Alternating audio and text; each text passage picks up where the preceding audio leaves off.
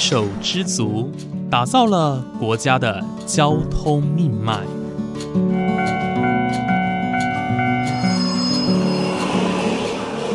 翻山越岭，运送着历史的独家记忆。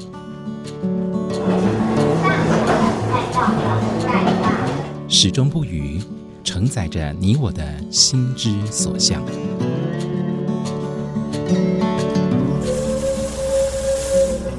各位旅客您好，欢迎搭乘本班次列车，我是胡浩辰，欢迎来到鬼世界，让我们一起探索铁道文化，感受铁道温度，记录铁道故事。本节目由正声广播公司台中台胡浩辰制作主持，欢迎收听。各位听众朋友，午安！谢谢大家在每个周五的中午十二点钟准时收听，欢迎来到鬼世界，我是主持人胡浩辰。今天呢，很开心哦，浩辰再度来到了源泉社区哦。我们今天的来宾呢是源泉社区发展协会的理事长赖昭旭先生哦。那其实呃，赖理事长呢，他算是非常年轻哦，就回到了家乡来从事地方发展的一个工作。那其实到了现在呢，算是把捐券社区经营的有声有色哦。今天呢，就要来请他现身说法。那马上我们就来欢迎我们的赖理事长，理事长你好，主持人好，呃，各位听众朋友午安。好，非常谢谢今天理事长来到节目当中跟大家分享关于我们源泉社区的一些社区发展。那提提到源泉社区啊，我们之前的节目有提到说，哎，源泉在地有一个很重要的精神指标，这个地方叫做源泉火车站。那因为理事长是在地源泉人嘛，所以其实火车站应该对你来说一些故事吧？能不能请你分享一下源泉火车站？呃，在你的心目中哦，哪一些有什么重要的角色或地位吗？呃，源泉火车站其实在我小时候那个年纪，对我来讲，它是一个还蛮崇高的一个运输工具。崇高哦，你用崇高这个形容词？当然，当然，因为那时候最快速的交通工具大概就是火车，而且它是很贴近到我们的生活里面来。嗯，对，所以。呃，在小时候，大概是七零年代的时候，这个火车对我们来讲是一个要进入到有点像一个时空隧道，进入到一个繁华世界的的这个穿梭的一个工具。嗯，对。所以那时候的积极线其实它并不是像纵贯线那种电气化的，对，它是一个柴油的啊，柴电的一个火车主列嘛，哈，对。呃，那时候对我们来讲的话，其实要进入到二水市区，大概这是我们最主要的一个交通工具。嗯，尤其是那时候我我年纪小的时候，常常因为父亲的工作，都会其实从小就对火车有一种憧憬。嗯，当然是就因为父亲的工作是这样子，所以就会对这个部分，呃，带来呃自己那时候未来的一个想法。所以曾经有想要客少击球，从事跟着父亲一起进入台铁工作，曾经有过这样的想法。我我并没有这样子的想法，但是对所谓的机械的这些东西有一点一点想要去探究它的它的原理。对对对对。哦，所以你是对火车的机械构造本身产生兴趣这样子。呃，算是啦，对，算是，但对对这个部分就类似说，哎，这个的一个动力的东西，它可以载这么多人，嗯，所以那时候小时候就对火车充满的充满也很多的好奇，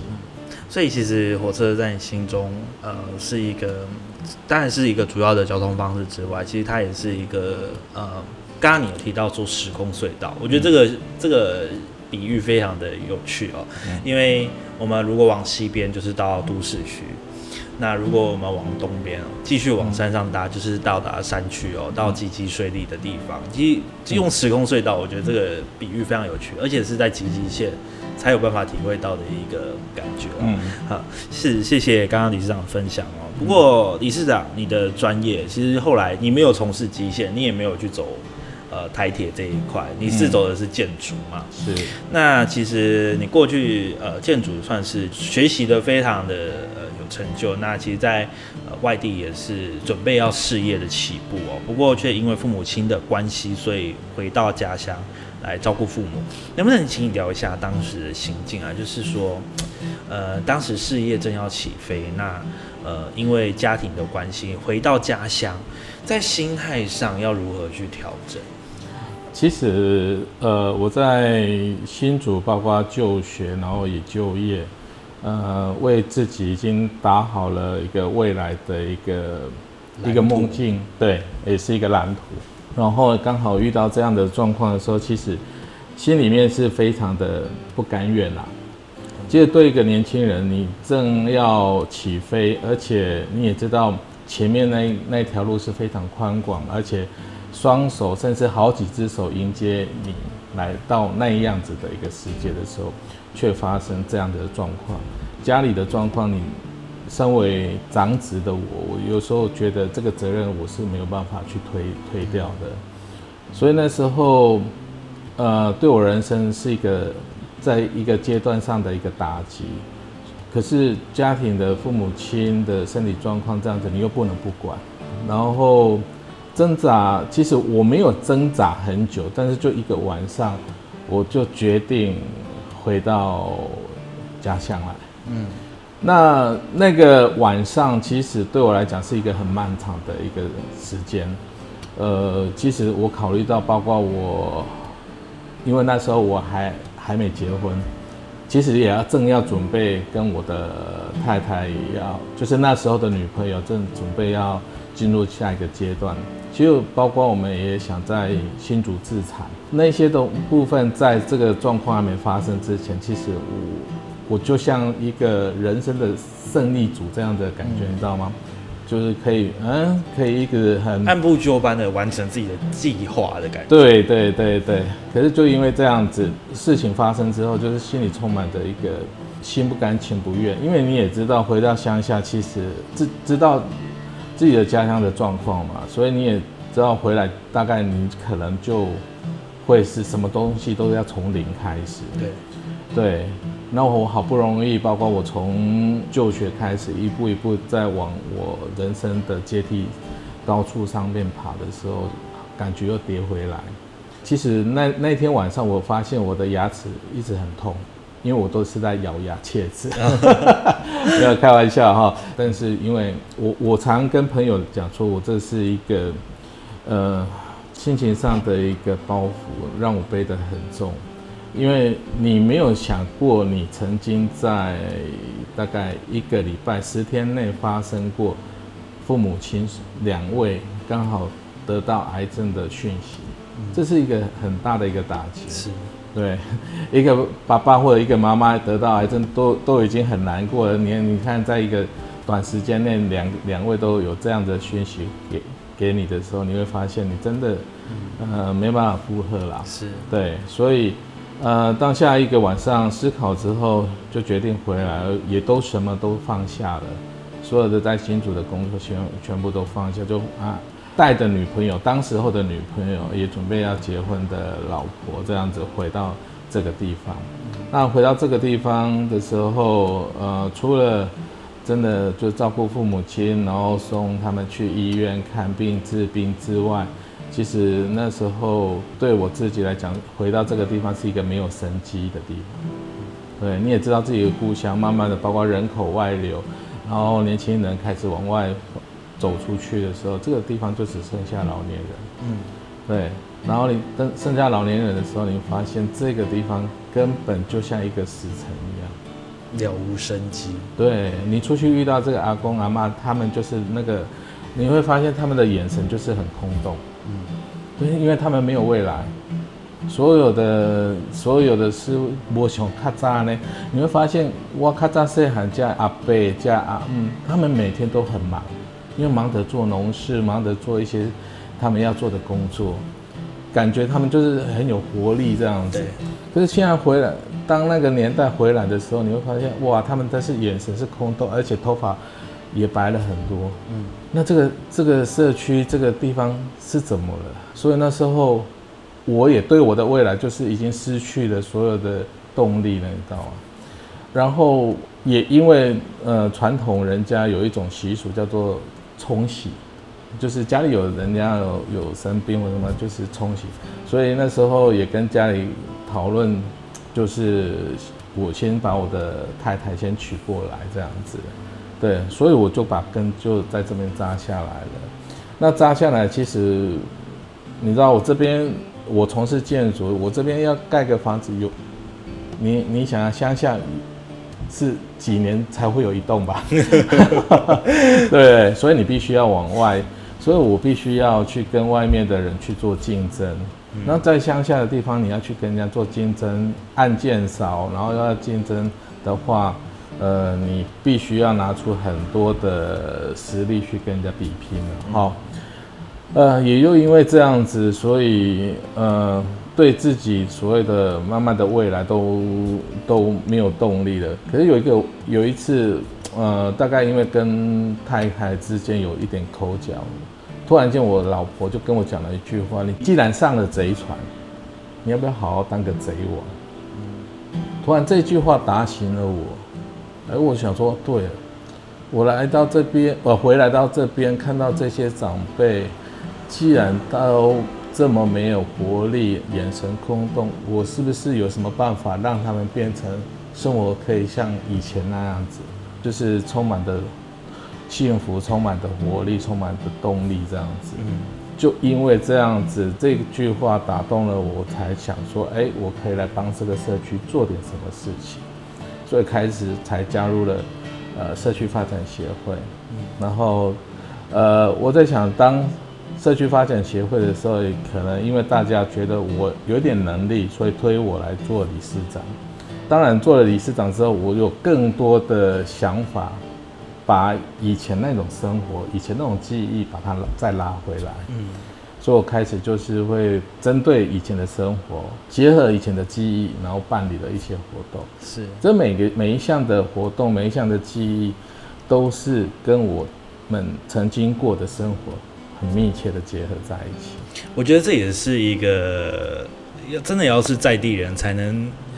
做得出来、想得出来的一些活动啊。因为二水这地方故事很多，呃，要如何结合在地的文化，好去推广出让大家都能够老少咸宜的活动，或者说能够吸引呃外地人一起来共享盛举的活动，其实这个。呃，初衷要非常明确，而且是要非常具有指标性的哦。那刚刚有提到说，理事长其实毅然决然的能够呃，算是转型做社区工作，其实这也是非常不容易的。那其实刚刚也提到说。源泉这里是一个很有文化底蕴的地方哦，像是我们刚刚提到的铁路，那甚至说这边还有一个历史，台湾历史最悠久的水利建设，也就是八宝圳，这也是八宝圳的源头，灌溉彰化平原超过三百年的时间。所以我想要请问一下赖理事长，承接刚刚的问题，你针对在地做了哪一些活动，尤其是结合是在地的文化或者是在地的历史，你有推广哪一些事情？其实我们一直都想把这个生活记忆，把它拉回到我们现在的生活里面。是，呃，首先我就开始一直想把以前年纪最小的时候的一个游戏的场域，然后一直想把它介绍给大家。嗯。这个场域就是很多人都觉得说，哎呀，农村大概就是很无聊，大概就是种田啊、种菜啊。可是，在种田种菜之余，你知道这些小孩子在干嘛吗？除了在学校之外，其他的时间也跟着他们在田里。这些的田就变成这些小孩子的最大的游戏场。对，所以那时候我们就跟很多的长辈一起来讨论。就是一直在闲聊说，哎，我们要不要把以前那种你较早恁孙伫田里，还是讲恁囝伫田里咧算的迄个活动，咱来摕来这个时阵来来来办安尼吼，聊一聊聊一聊，说啊，较早咱拢是伫田里吼有大色，哎，就是闲暇之余，就是会去玩一些游戏，然后那时候都是一起到做，割完之后都会有一个叫做那个稻草。对，哎，可以贴草补，就是稻草，就是叠一叠，对。叠叠叠叠一个地方，好，那那个等待就是下次要再用，或者是有什么样的功能，那就是有一些长辈或者有些人，他真的会编草绳，嗯，所以他们就会把那个稻草来编草绳，啊，编长一一一长条，然后小孩子就把那些草绳拿来玩，来玩完了在田里刚好二起稻作要播种，所以水又进来，那我们就会在水田拿着那个草绳，哎，分两边开始在那边田里面拔河，那你拔河的时候就会产生很多的动作，很多的好笑的那些那些画面。所以那时候我就跟阿公阿妈讲，哎，我们要不要把那些的活动哈，把它拉到现在来办一个大家可以体验的。所以黑泥田拔河比赛就这样子产生了第一届。嗯是，对，然后时候我们那时候好多的人都觉得，都觉得说，哎，他有多久没有把鞋子脱下来踩在真正上的泥土里面？这是一个很接地气的活动，这样子。那当时长辈对于这个活动，他们的感觉怎么样？其实我我真的有有空，真的可以让你看一下他们那时候去拔那个河的影片，每个人都嘴巴开太开心了，因为这个都是以前他们曾经做过玩过的活动，嗯，然后重新在这个年代，我想说我食到六七十岁啊，也都会使生的，我较早产的生的活动，嗯，对，所以他们会觉得说，哎呀，我以前的那个记忆全部都再回来了，这些都是我们在地的感情，在地的情感所塑造出来的。但是因为这样子在地的情感，慢慢的去影响到外地，借由这个活动影响到外地人看待农村生活到底是怎么样。嗯，所以那时候慢慢的从第一届、第二届，你知道吗？我们最远的参加拔河比赛，最远的还从台东过来。哦，为了要参加，我们在那，因为我们这里已经很久没有人敢在田里面这样子玩了。对啊，对，因为污染严重嘛，水 尤其是水污染哈，这种严重的时候，没有人在敢在这个田里面做这样的活。哦，所以有很多人好奇说，哇，这个田真的可以这样子玩吗？对，所以来到这边他他们才发现，原来这里有一条三百年的水圳，我们就是位于这条三百年水圳的源头，所以他们很充满着对对这个这边的泥巴充满着很多的好奇。原来这边的泥土，它可以抹在身上，还可以像是面膜这样子。滋润，嗯对。很特别的活动哦，黑泥田的拔河比赛，我相信大家在现在的年，尤其是像我们这种八年级生，应该很难，根本就不会有这种体验、哦。嗯有拔河就不错了，更不用说在田里面了。对，所以看得出来，那里长对于源泉在地，对于农村的记忆这一点，它发挥到淋漓尽致，而且是透过大家，就像刚刚提到的，这个叫集体记忆哦。这个集体记忆就是一个大家成长历程当中，呃，非常有共鸣、非常有画面的其中一件事情，嗯把它拿来现在作为一个很大的亮点。我觉得这就是一个属于源泉在地的一个活动哦。嗯那其实最后想要请问一下哦，呃，像呃理事长回来到源泉这个部分，加上你其实小时候在这边成长，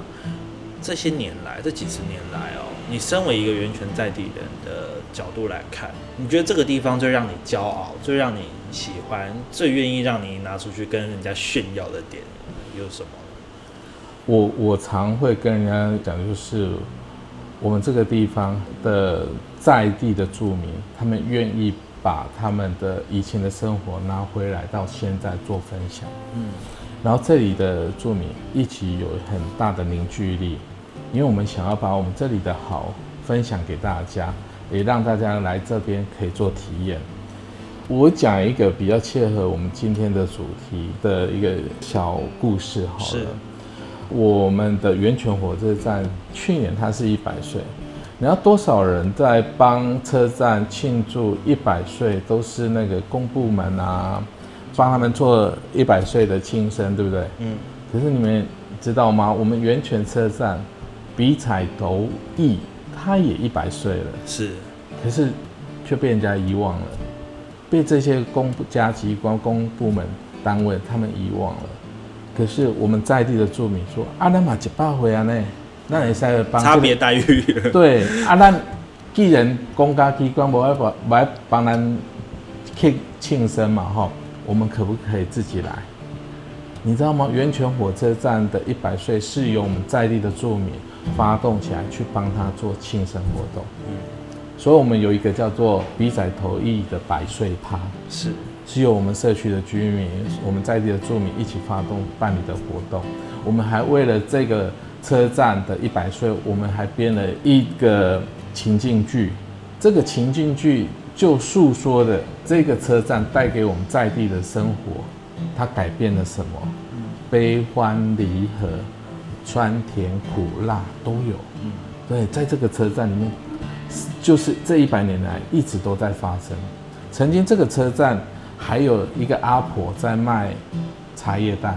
为了就是每天早上可以卖这些茶叶蛋给那一些呃要进去内山里面砍木材的这些工人。然后我们这里也有曾经有卖过铁路便当。哦，对，但是它不叫铁路便当，就是那时候就是卖便当，是是是，对，那一样都是让那些早上要到山里面去砍柴木材的这些工人随时可以准备午餐用，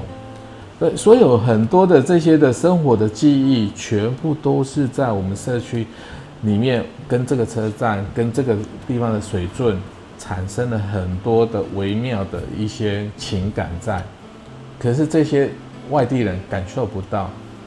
但是我们自己知道，我们该自己要凝聚起来，让外面懂得也了解到这个地方所有的这些资源带给我们源泉社区这个地方有不一样的生活。对，这个是我觉得蛮骄傲的。我们自己可以做的一些事情是公部门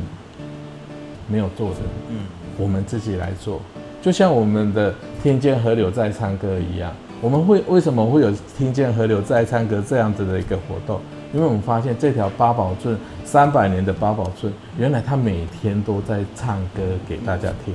曾经有一个网友来到我们这里，都说哇，每天可以听到平原上的瀑布的声音。你有知道这个三百年来，这个八宝圳灌溉了。彰化平原三百年，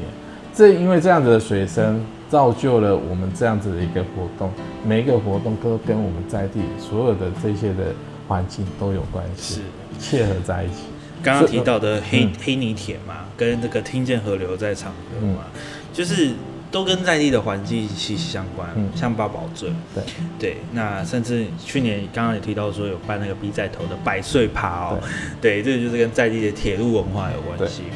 所以我觉得这就是一个把在地文化发挥到淋漓尽致哦，看见地方的特别之处，那去加以去发扬光大，这才能是去真的去把地方推向台湾的各地，推向世界的各地的一个重要的动力对。我不知道各位听友有没有听过有一句话叫“越在地就越国际”，是，对不对？嗯。所以，我们这些的活动，这些的以前的一些生活的记忆，是别的地方没有的，嗯，也唯独在这里。所以，我我们也欢迎所有的听众朋友可以来到我们这里，特别的去感受这个很有呃在地的情感的一个社区，嗯。非常谢谢今天赖兆旭理事长啊，跟浩辰还有各位听众朋友分享哦，关于我们呃源泉然后在地非常多的故事。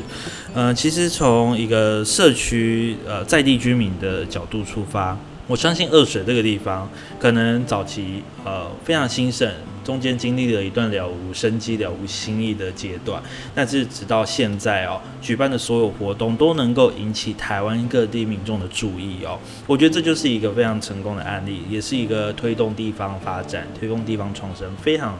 呃成功的一个典范哦。